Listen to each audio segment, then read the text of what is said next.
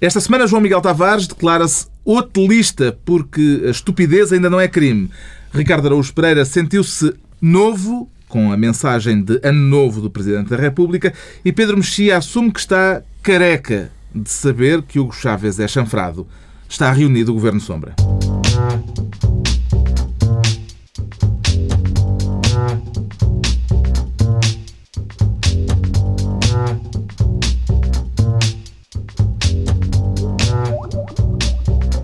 Viva, bom ano, sejam bem-vindos à primeira reunião de 2012 do Governo Sombra com Pedro Mexia, João Miguel Tavares e Ricardo Araújo Pereira. Quantos dos seus 12 desejos ao comer as passas na passagem de ano foram desejos confessáveis publicamente, Ricardo Araújo Pereira? Deixe-me contá-los, Carlos. Ora, é Zero. Foram zero, sim. Confessáveis em público, zero. E Porque Nem aquele do Benfica ser campeão esse mantenho anos. sempre, mas uma vez que mas não, não é um desejo, não é provavelmente Já é um wishful sim, thinking. Exatamente, é uma, uma, uma aspiração permanente. Agora, eh, eu na altura não me apercebo, mas ocorre-me agora que quando se pede desejos devem ser, nunca devem ser confessáveis, não é? Como uma pessoa receber a visita do, do gênio da lâmpada e pedir-lhe, olha, queria um dos três desejos, um, de, um, um copo de água muito fresquinho, se faz favor. Não faz sentido. Não faz sentido. Desta vez Claro, participou no ritual de entrada no Ano Novo, Pedro Mexia. Com certeza tínhamos que todos festejar a entrada deste ano feliz e próspero de 2012. Normalmente não participa. Como se anuncia- normalmente passo para esta cama. Eh, desta vez, como o ano se anuncia mais coincidente com o meu estado de espírito geral, eh, recebi-o com, com, com, com a mesma. Com pompa e Com- circunstância. com- O ano- acho o que- ano acho desta vez Este ano parece mais comigo. E o João Miguel Tavares brindou a chegada de 2012 com champanhe ou com champomi? Champomi, Carlos mais mais. Champomi. Eu estou sempre à espera que tu cites Homero. Agora Champomi és uma caixinha de surpresas. Mas olha, não sei. ehm, Pelo menos não é alcoólico. é- é- não, não é faz aquele é efeito que fez em. Berlim. Mas é... isso é uma calúnia, obviamente. E vais ter que responder sobre isso em sete própria. não? Está tudo no site Ahm, do programa. Então, pois é. Mas, mas olha, a única coisa que eu quero dizer é: hum, acho que 2012 é tão mau, tão mau, as pessoas estão todas à espera que seja tão mau que na verdade só pode vir a ser melhor. E é, é, é esse o meu- Hum. a minha. Isso é a minha É o vantagem. momento otimista Não, do Não, Não, mas isso é a vantagem do pessimismo. pessimismo, que é isto vai ser tão mau que qualquer coisa que venha é bom. É sempre ganho. É Ora bem, daqui a pouco Claro. vamos saber como se diz pingo doce em neerlandês. Antes distribuímos as primeiras pastas ministeriais deste ano e o Ricardo Araújo Pereira quer ser Ministro do Comércio para falar das únicas lojas de sucesso em Portugal. São retalhistas ou grossistas, Ricardo Araújo Pereira? Oh, Carlos, essa é precisamente uma das dificuldades. É saber que tipo. Qual o ramo? O ramo, sim. O que é que se comercia nestas lojas, que são as, as lojas mais bem-sucedidas, de facto, do comércio português, que Aventais? são as lojas maçónicas. Isso não, nem se- acho que isso não se comercia, isso é brinde, não é? Acho que é um. Foi no kit. Sim, acho que vem no kit, no kit de inscrição já, já vem incluído. Eu- é- enfim, Tudo isto a propósito lojas- daquele relatório da Comissão Parlamentar de Inquérito ao Funcionamento das Secretas, de onde terão sido retiradas alusões à influência da maçonaria. Exato. Sendo que um dos, uma das pessoas que coordena eh, essa Comissão de Direitos, Liberdades e Garantias aparentemente é da maçonaria, preci- precisamente da mesma loja maçónica a que pertencem as pessoas que, cujas atividades estavam referidas no relatório em causa. E, portanto, tudo isso é muito interessante. Eu, é, é A- a difícil... loja Mozart, A que loja- há muita gente que gasta. Mozart, exatamente. Gastam, há pessoas que só gastam da loja Mozart. E, e esse é, é curioso porque é difícil uma pessoa pronunciar-se sobre a maçonaria, porque sendo uma sociedade secreta, às vezes é difícil saber Eles coisas, dizem mas discreta, dizem É que já não é secreta, que agora é É discreta. discreta, sim. Quem nos dera que fosse mais, porque até foi bastante exuberante neste caso. Mas atenção, Nunca foste acho- convidado? Nunca fui convidado. Não? Nunca, nunca, nunca. E Isso, aliás, essa é uma Mas das tu- poucas mas- qualidades mas que, tu a, vens que a maçonaria tem. Tu vens da única área onde eles não recrutam. Eles não recrutam Que é, lá, não é? que é o PC. Não há, não há, não há PCs maçons. Pois. Ah, então é esse E- o teu problema. e Mas eu não sou PC também nunca não me convidou. Se calhar isso é porque eu sou um badameque e, e que não interessa a Vocês- ninguém. Vocês estão sempre aqui a Isso significa que Pedro Mexia foi recrutado. Não, não. Foste convidado, Pedro Nunca Mexia. foi. Estão sempre a criticar o PC, isto é uma, isto é uma qualidade do partido. É verdade. Hum, eu acho É que uma religião por pessoa. eu fui ver, eu fui, fui recolher a informação que pude sobre a maçonaria, quer dizer, há coisas que a gente já sabia, que é uma, uma na origem, enfim, na origem é uma, uma associação que, uma organização que preza a igualdade, a liberdade e a fraternidade e combate a opressão e a corrupção e, e, que está acessível a todas as classes. Isso é um primeiro ponto interessante, porque estando acessível a todas as classes e chamando-se maçonaria, eu não conheço nenhum trolha que pertença à, àquilo. Quer dizer, é, é interclassista, mas a, a, a espuminha, aquilo que a gente sabe de pessoas que lhe pertencem, são mais ou menos todos da mesma classe. Ou os trolhas são os melhores a guardar segredo sobre a sua militância lá, ou então, enfim. Um, depois, é uma, uma associação à qual é preciso coragem para pertencer. Eu gostava de frisar este ponto. É preciso coragem porque, por exemplo, na maçonaria tradicional, visto, eles não admitem mulheres.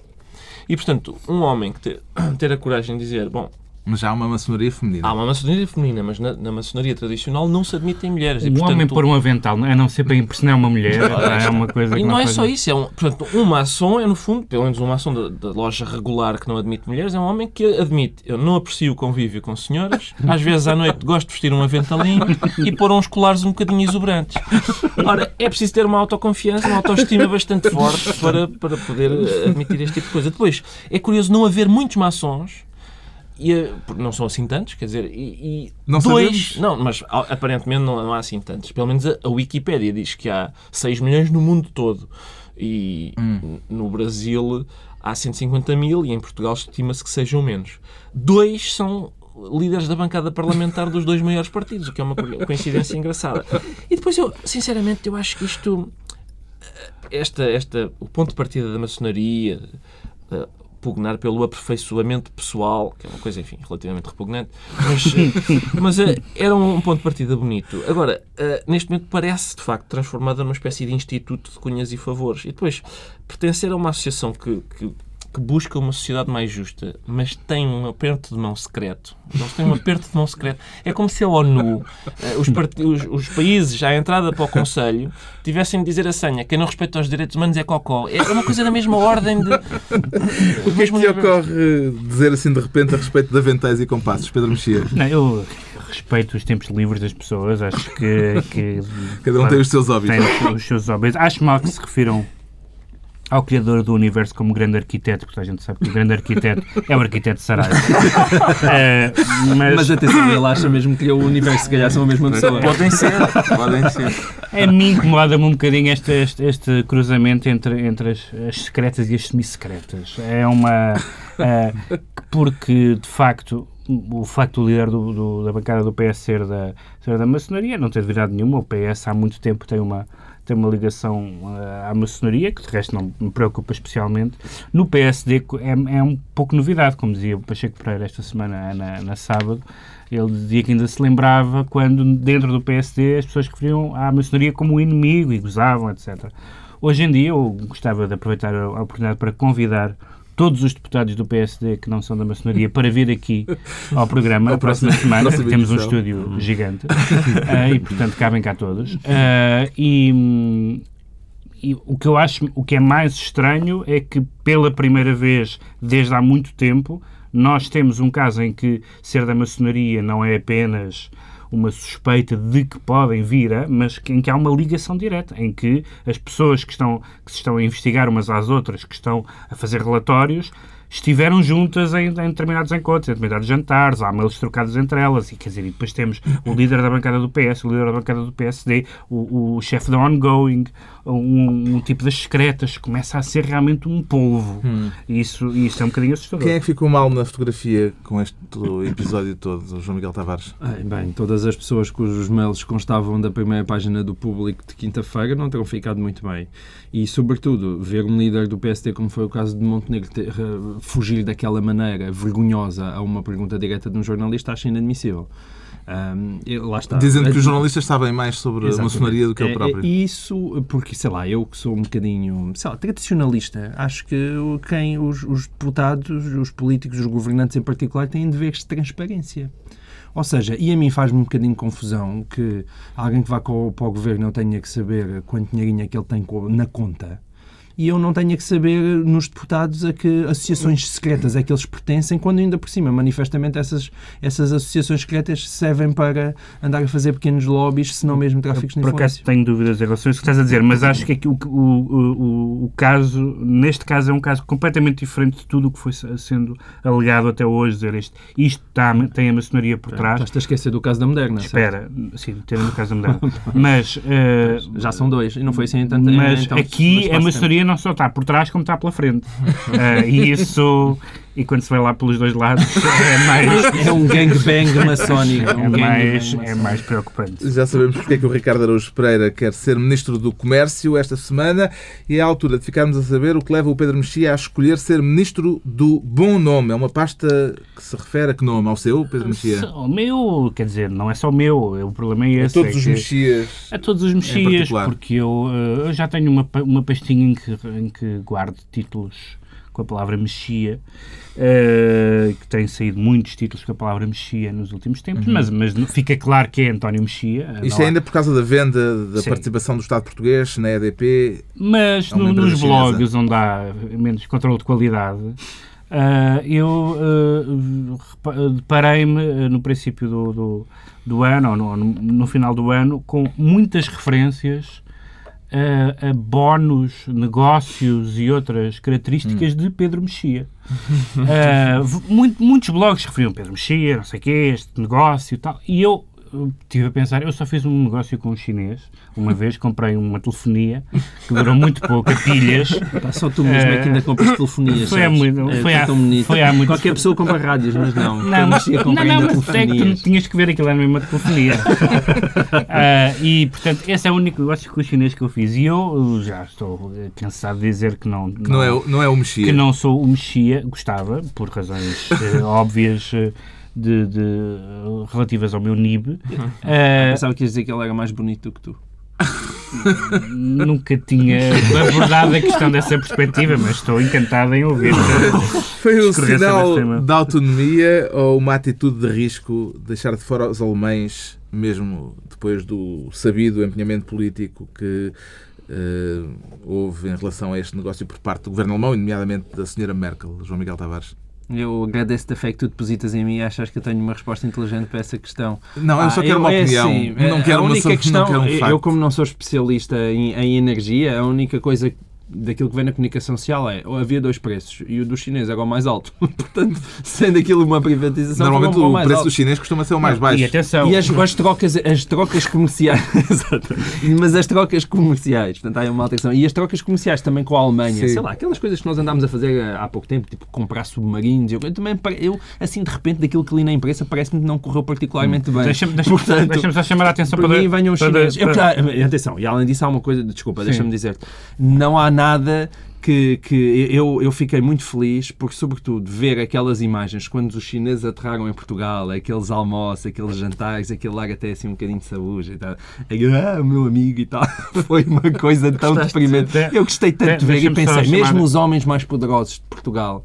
Quando, quando chega gente, há sempre alguém realmente mais rico e mais importante do que nós. E ver tanta gente importante ali a dar palmadinhas nas costas com os chineses, que a única coisa que faziam era abanar a cabeça, foi, foi uma sensação muito agradável. Deixa-me só chamar a atenção para duas coisas curiosas e pelo seu timing. Uma foi a coincidência entre a mensagem ao país do Primeiro-Ministro em que falou de democratizar a economia com a venda eh, da EDP à República Popular da China. Foi interessante o timing. E a outra foi, os artistas sempre visionários, que Pedro Cabrita, se bem que foi Pedro Cabrita Reis que pintou uma barragem de amarelo, eh, que está a dar uma grande contestação, mas lá está, ele sabia o que estava a falar. Isto foi uma venda eh, de uma participação do Estado português na EDP, uma empresa do Estado chinês. Pode chamar-se uma venda de Estado a Estado, uma privatização, Ricardo Araújo Pereira? Isto é uma boa questão, Carlos. Esta Isto pergunta é extremamente inteligente. é, muito, é uma boa e é uma boa pergunta eh, para, para ser feita a liberais, acho eu, não, não para mim. Portanto, Tu és um liberal? Não, Ah, não? Só, só em termos de costumes. E, mas aí sou mais sou mais adepto da libertinagem. Oh, oh, então, lá, então, mas eles, és adepto da libertinagem, eles Na venderam uma coisa chamada Três Gargantas. lá. Já imaginaste? Devias estar feliz. Na Três Gargantas. meu. Na- na podes fazer com Sabes que no- na minha lápide vai estar nasci para te conhecer, para te nomear libertinagem. Que é o que eu vou ter no meu, na minha pedra. Mas, ora bom, eh, havia interesse, interesse alemão, mas o governo português Tens a noção por- que, que ninguém percebeu esta alusão. A Paul Eluard, Não, mas era só para, eu, eu, eu, era só para, para, para chamar a, atenção para... mas que, que ideia, que ideia é que tu fazes do nosso público? A intertextualidade não, não deste recebes, programa. não recebes os comentários do nosso público, não, não vês que se trata de pessoas sofisticadas. Ah, é Paulo assim, havia, uma, havia, uma, havia um interesse de- da Alemanha. O Estado português ponderou as coisas e optou por, por vender a EDP a outro governo autoritário. Enfim, talvez a- nessa altura era. Mas com enfim, várias gargantas. com várias gargantas, claro. Mas, eh, mas enfim, eu acho que uma coisa que eu, que eu gosto nisto é isso: é, é a privatização. Chega de intervenção do Estado, vamos vendê-la então ao Estado chinês e vamos meter lá o catroga. Para mim, eu acho que isso é, é, o, é o mercado, é o, o É mercado essa- livre. Essa foi a cereja. É o mercado livre a funcionar. Eu gosto de ver quando há liberdade, eu, eu gosto. Temos então o Pedro Mexia a tutelar o Ministério do Bom Nome e vamos ter o João Miguel Tavares no cargo de Ministro da TDT, a Televisão Digital Terrestre.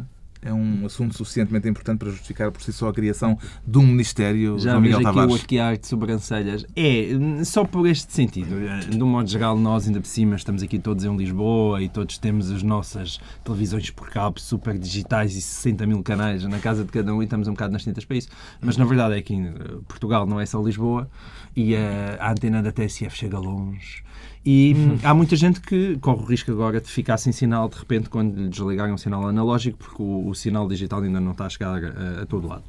Mas o que eu queria só sublinhar, e daí o meu apoio à Comissão de Trabalhadores da RTP, que por uma vez, eh, de facto, pôs o dedo na ferida, como, como as pessoas são um bocadinho distraídas e estão preocupadas, sei lá, com o corte do 13º e 14º mês, essas coisas insignificantes, uh, distraem-se que, mais uma vez, eh, a TDT é mais uma daquelas golpadas do Estado absolutamente vergonhosas em que o, o português fica a ver passar o comboio e nem sequer percebe o que lhe aconteceu.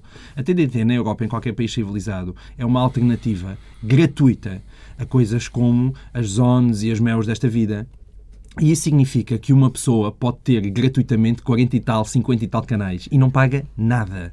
Em Portugal, o governo decidiu que só ia haver quatro canais, os quatro canais normais que já existiam em analógico.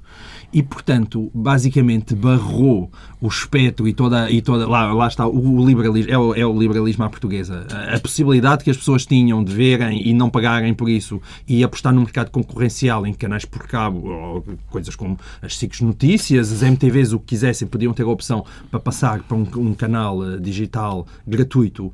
E o Estado impediu isso por nenhuma outra razão, senão proteger a Zona e a Mel. E depois chegou ao desplante de colocar isto nas mãos, nas mãos da PT. Ou seja, e colocar a PT a controlar a entrada da TDT é a mesma coisa do que, sei lá, pedir a Francisco Pinto Balsemão para ir fazer a grelha da TVI. É exatamente a mesma coisa.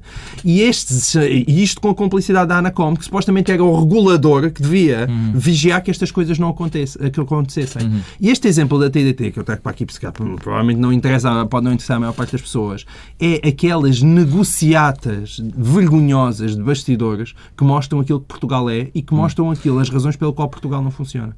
Porque eh, não precisava de ser só as pessoas em festa de espada à cinta ou, ou o que for a desligar o sinal analógico. Eu, eu, vocês aqui em Lisboa teriam o direito, se tivéssemos uma TDT decente, a, com antenas normalíssimas, apanharmos uma diversidade de canais que assim estamos a pagar uma pipa de massa por mês. E portanto é este o liberalismo à portuguesa. Era isso que eu queria Este tema da dizer. televisão digital terrestre interessa-lhe, Pedro Mexia? Não, eu concordo com, com o que o João Miguel disse. Acho, acho, acho sobretudo que este é mais um daqueles casos em que, neste caso, via tecnologia, mas outras vezes é via outras coisas, reformas, etc., leis, em que estamos a dar saltos eh, em frente. Ou seja, estamos a, estamos a falar. eh, Estamos a falar como se o acesso, sobretudo neste momento, neste momento económico do país, à reconversão uh, da, do, do, dos aparelhos das pessoas, ou seja, uh, fosse uma coisa uh, evidente, fácil, acessível. Já foi decidido há uns anos. Foi, é? mas precisamente por isso, precisamente por isso, não me parece que o momento seja o mais adequado. Qual é o seu ponto de vista sobre esta questão, Ricardo Araújo Pereira? Precisa de fazer alguma declaração de interesse antes de se pronunciar sobre o assunto? Não vejo, não vejo porquê, Carlos. Não, não, não estou a ver, não percebo a sua sugestão. Eu, eu tenho sobre este ponto, sobre este assunto, um ponto de vista muito fresco e inovador, eu diria, que é esta perspectiva de, haver pessoas que vão ficar sem sinal de televisão que se tem posto tem sido visto como uma coisa má. é verdade, é verdade. E eu gostava de dizer. Não vão poder que... ver a Casa dos Segredos. Exatamente, etc. exatamente. É terrível. Pode ser uma oportunidade para, para ler um bom livro, para, para uma conversa à lareira. Enfim. O João Miguel Tavares fica incumbido de supervisionar a TDT. Daqui a pouco, o poder magnético da Holanda sobre as principais empresas cotadas na Bolsa de Lisboa. Para já vamos investigar porque é que o Pedro Mexia está careca. Eu já estava careca, há que dizê-lo com frontalidade. O culpado é Hugo Chávez, desta Não, é Obama. presidente da, Da Venezuela. Neste, neste caso, não, a minha careca não é, não é por motivo cancerígeno, espero eu. Ops. mas botar. esta conversa do, do- Nós vamos daqui a bocado falar de outra, de outra criatura inimputável. ah, e, o, e o Chávez ah, tem esse. O Hugo Chávez tem esse lado inimputável. É um chefe de Estado, para todos os efeitos. É um chefe de Estado. E um chefe de Estado não costuma acusar outros chefes de Estado, um chefe de Estado eleito, vá, entre aspas, eh, um chefe de Estado não costuma acusar outros chefes de Estado de matar pessoas através de, de- de- de programas eh, secretos, químicos, ou coisa do género. E foi isso que o Hugo Chávez veio, veio eh, fazer esta semana, dizendo que era estranho que ele estivesse com cancro, que Cristina Kirchner eh, estivesse com cancro, Lula, Dilma e, e também... Dilma Lu, também? Lu, o Lu- Dilma já teve. Já Ah, teve. já teve, ok. Ah, o Lugo, assim, vários líderes sul-americanos de esquerda, e ele disse assim, como se estivesse em casa, sem ninguém ouvir, isto é estranho, claro que eu não tenho provas, mas não será que os Estados Unidos estão a, a testar uma, uma forma de tentar... eh, eh, Ora, isso aconteceu, isso aconteceu, de facto, eh, toda a gente se lembra daquele presidente da, da, da Ucrânia, Uhum. com aquela cara, mas foi numa área ideológica provavelmente mais simpática a Chaves, onde, onde os envenenamentos e, os- e as eliminações físicas, e depois ele compara com a tentativa de eliminação física de, de Fidel Castro, que não tem absolutamente nada a ver, foi era uma, é, a tentativa de eliminação física de Fidel Castro, que está documentadíssima, era uma ação podemos dizer o que, que acharmos sobre isso, mas era uma típica ação de, de, de, de- contra terrorismo ou contra terrorismo ou contra, enfim, é Do uma- período da um Guerra projeto Fria. Do, do período da Guerra Fria. Agora, acusar os, os Estados Unidos de matar chefes de Estado através de armas químicas é uma coisa... Só que qualquer outro líder, e por isso é que é o paralelo com o hotel de quem vamos falar daqui a bocado, qualquer outro líder que dissesse isto ficava queimado. Hugo Chávez tem um estatuto de... Olha, lá está ele, lá está ele. O que é que lhe pareceu esta insinuação de Hugo Chávez, João Miguel Tavares? Ah, pareceu-me de uma brilhante pertinência, porque ele, até a maneira como ele disse aquilo foi uma coisa convincente, porque, ah, é hoje de manhã, estava a ideia que ele estava a tomar ducha e lembrou-se daquilo e foi dizer para a televisão. Mas eh, eu acho que foi um momento de grande lucidez, porque eu lembro-me quando Obama tomou posse, uma das primeiras pessoas que ele foi visitar foi Lula da Silva. E sabe-se, dizia-se que o Obama tinha uma grande admiração pelo Lula e, e não sei se se recordam disso porque isso até foi, passou muito nas televisões, ele foi muito expansivo quando o encontrou e disse You're my man. E deu-lhe assim umas palmadas nas costas. E eu pensava Se calhar passou-lhe o e, e vírus. aquelas palmadas nas costas aquilo na final deve ter sido para passar o vírus ao, ao Lula e o, o Chaves tapou aquilo tudo muito bem. Vê as palavras do Hugo Chávez como delírio ou como uma forma de propaganda, Ricardo Araújo Pereira? ou um efeito secundário Ou propaganda delirante, não é? Não sei, é difícil. Delírio propagandista. Sim, pois, é isso. Não, Quer a dizer, questão é é, difícil. ele acredita tese naquilo ou aquilo é, é parte de uma espécie Pois. de encenação de poder que lhe dá uma, uma forma de comunicação Sim, dá, dá isso. Mas- E aquilo, lá está, não é segredo para ninguém que. Aliás, não é segredo porque os próprios Estados Unidos o dizem que têm uma política, sobretudo para a América Latina, chamada de Big Stick. Que é, é- O pau grande. Exatamente, um pau grande com o qual está vão... uma nação confiante. Exato, confiante. Com o qual vão impondo a ordem sempre que há um problema qualquer. Mas aqui não é levam- uma questão de pau. Le- Não, não é. Leva o Big Stick. O que, o que é triste nisto é que, o, é que isso existe de facto. Agora, este- o Chaves eh, está agora a acrescentar aqui a noção de é um Big Stick que leva na ponta óleos saturados e nicotina para ir provocando cancros em Para, vários o líderes. Hugo Chávez mandou desenterrar o Bolívar para saber se ele não teria sido envenenado. Mas é, repara, o, isto dos Estados Unidos, normalmente, normalmente os Estados Unidos não, não mandam cancros, mandam sei lá, o Pinochet. O Pinochet, o, o cancro do Allende é o Pinochet. Normalmente Não, via Chicago Boys. é esse, o tipo, é esse cancro, tipo é o de cancro que cancro. eles enviam. Bom, já sabemos eh, o que faz com que o Pedro Mexia esteja careca, ou melhor, o que faz. O que é que o. Porquê é que o Pedro Mexia está careca de saber, assim é que é.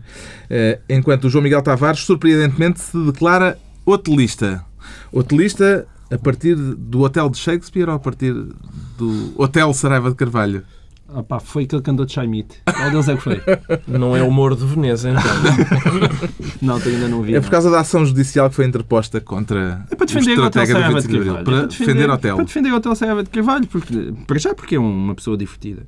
E depois, nós criticámos aqui, isto é por causa daquelas famosas declarações em que ele disse se esta situação continuasse, que começava-se a pensar e a justificar um golpe militar. Uhum. E depois que ele acrescentou, que foi realmente a minha parte favorita, e que hoje em dia bastavam 800 pessoas.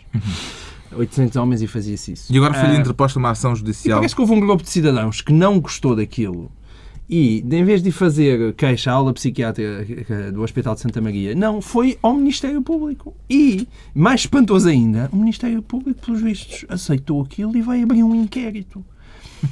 E eu, e eu penso que quer dizer, o Hotel Saraiva de Carvalho, que eu saiba, lá está, ele já não anda de chaimites, nem tem nenhum exército atrás de si. Não sei se tem al- alguma grande quantidade de metralhadoras escondidas debaixo do quintal.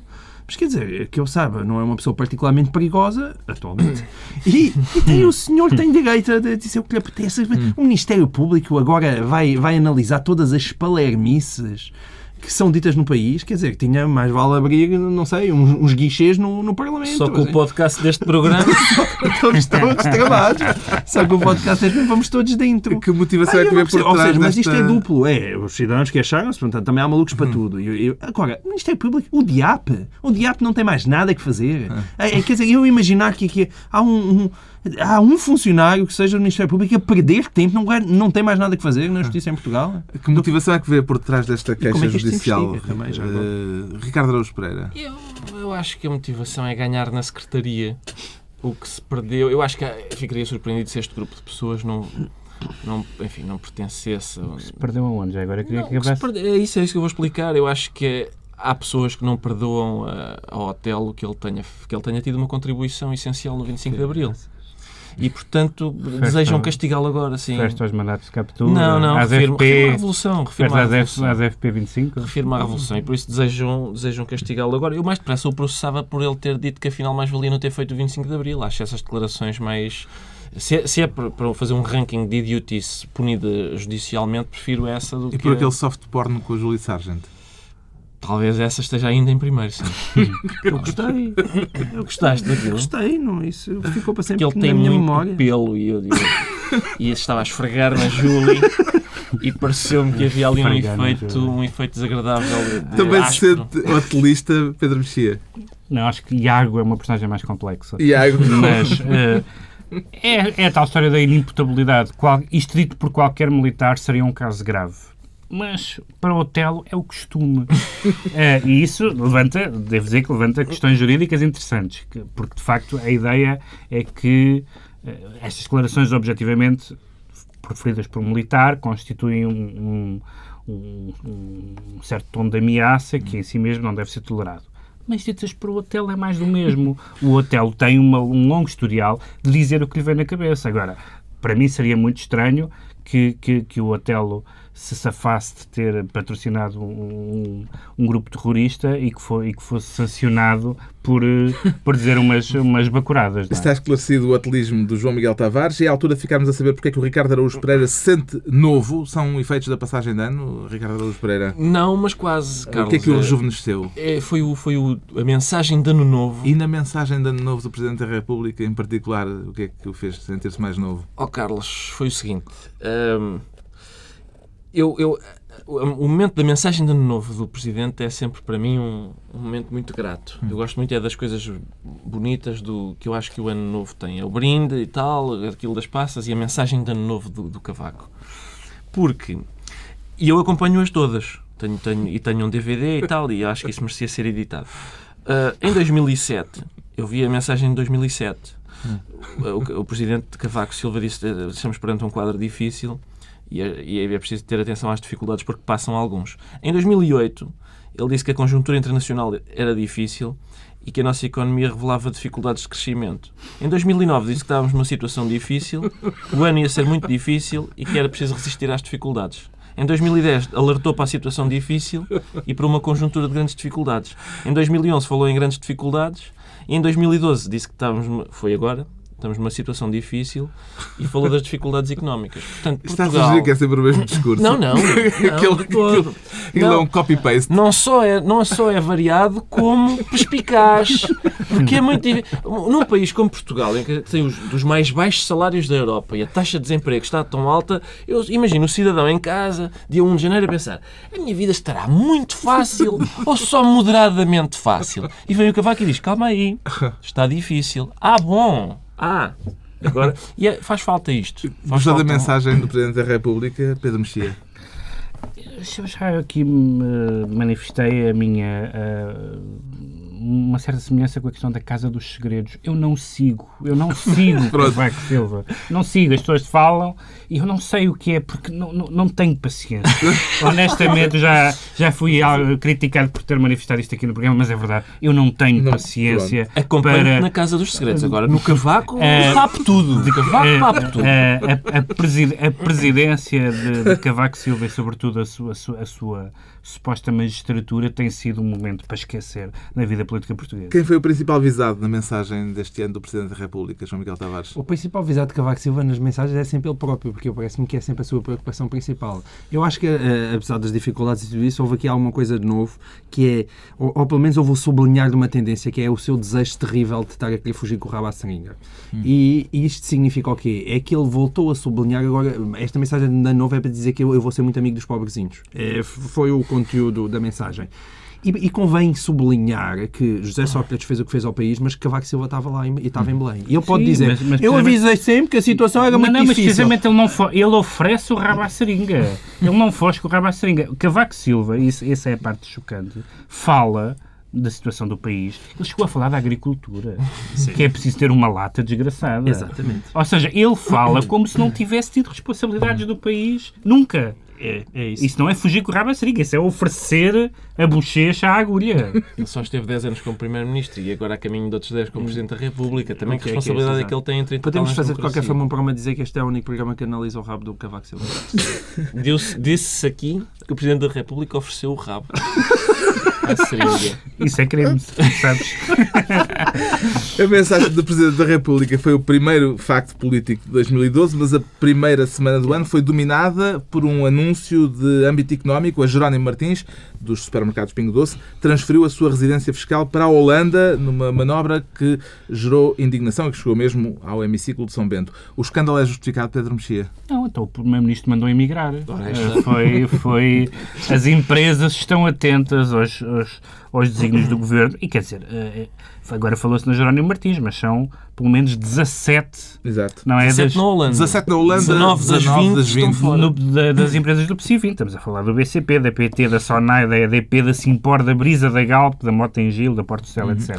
Soares dos Santos. Não é, uh, escolheu-se por qualquer razão a Jerónimo Martins, mas na prática o, o que está a acontecer é que o tecido empresarial português acha que não se safa em Portugal o que, aliás, não é mentira. Uma sugestão para o facto de ter escolhido, como disse o Pedro Mexia, Jerónimo Martins, é que Soares dos Santos, o patrão da Jerónimo Martins, uhum. teve várias intervenções públicas e políticas nos últimos meses, eh, com declarações eh, eh, muito moralizadoras, digamos assim. Será isso que justifica o escândalo que houve agora, João Sim, Miguel Tavares? eu acho que é parte disso e parte do timing, não é? Eh, Ele eh, já devia ter ido antes eh, se queria evitar um, isto e acho que acaba por fazer mal à marca e acaba por fazer mal a ele. É uma pessoa com quem eu simpatizo e acho que é uma pessoa extremamente lúcida. Ele ainda parece cima- encantador. Não, e faz um trabalho muito meritório, quer dizer, quando a gente fala de pós-datas e de- do trabalho que o António Barreto está a fazer, não, convinha lembrarmos que é com, com o dinheiro da Jerónimo Martins e o dinheiro da Fundação Manuel dos Santos. Sim, sim, E, mas portanto- cada entrevista que ele dá a falar sobre como é que Portugal devia ser e, e patriotismo e tal, e, e- e sobre a maneira como ele negocia Mas, com os eu- funcionários, eu, eu, sou- eu sobre essa matéria dos empresários nunca me esqueço de um, um- um empresário que fazia parte do Compromisso Portugal Uhum. e, que, e que era, portanto, um defensor dos centros de decisão em Portugal e, e cuidado com o perigo espanhol e é um dos administradores do corte inglês neste momento. E, portanto, ah, do, toda, toda, a, toda a conversa dos empresários sobre responsabilidade social, etc., que é muito bonita e que desejavelmente seria consequente, mas de facto não tem sido. E esse, esse tem sido, eh, há muito tempo, um dos pés de barro do pensamento liberal em Portugal. É que os, os empresários não são liberais. Na altura do compromisso de Portugal, houve alguém que renomeou com muita graça isso para Compromisso Portugal, que era no fundo, Compromisso. a vocação dos empresários. Agora, O que é que o capital não tem pátria, como disse o outro senhor. Não. é? Não. Ricardo Araújo. Pereira, o que é que significa o facto de 19 das 20 empresas do índice PSI 20 terem sede fora de Portugal? Eu acho que 17 na significa Holanda. que- 17 na Holanda, sim. Eu acho que significa que quando, quando se fala em atrair o investimento estrangeiro, se calhar antes de tudo tentar atrair o investimento português primeiro. Sim, mas, mas isso significa que a Holanda, precisamente, tem uma legislação que eh, atrai o investimento, Tem, coisa que nós tem. não temos. Tem isso, mas isso também não, não, Mas- não, isso não é por acaso, Não, mas também, se, não é? quiserem, se quiserem toda a legislação da Holanda, eu troco já.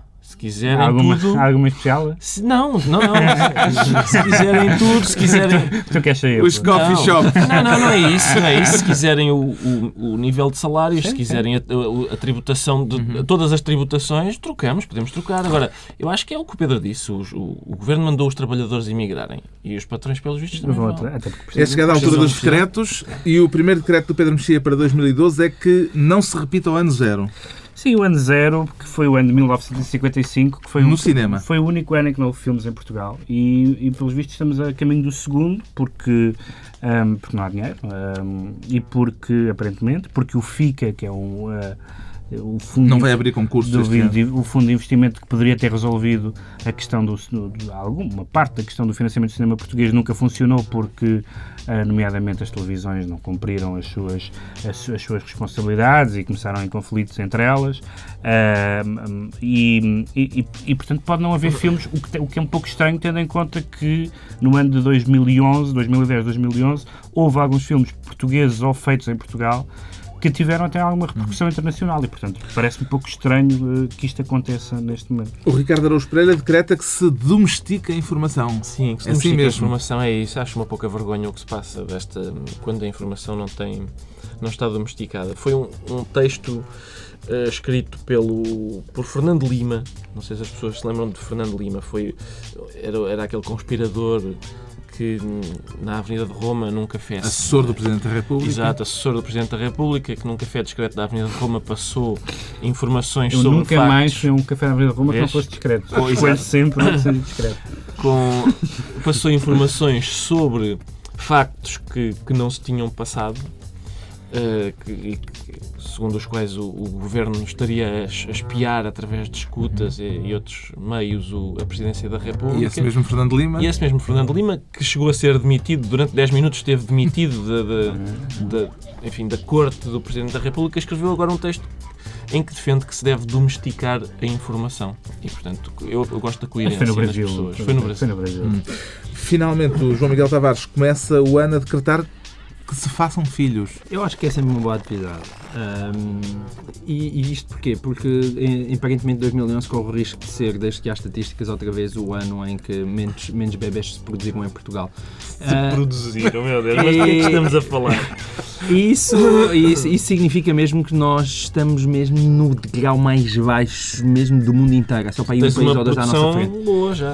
Eu já tenho uma produção boa e estou a fazer o meu trabalho. Isto realmente, na verdade, é para, para instar os outros membros do painel a, a porem-se a caminho. Mas, mas porquê? Porque ninguém dá atenção a isto. Mais uma vez, as medidas que aí vêm são brutalmente penalizadoras para as famílias. E é um assunto ao qual Façam talvez a filhos. gente possa, vol- pa- possa voltar. E fazer filhos, por enquanto, enquanto a gente está a fazê-los, não, não é caro. Depois é que fica caro. Pois é que és um moralista do coito. Está concluída É a primeira reunião de 2012. Dois, oito dias à mesma hora. Vai estar de volta o Governo Sombra, Pedro Mexia, João Miguel Tavares e Ricardo Araújo Pereira. Façam filhos.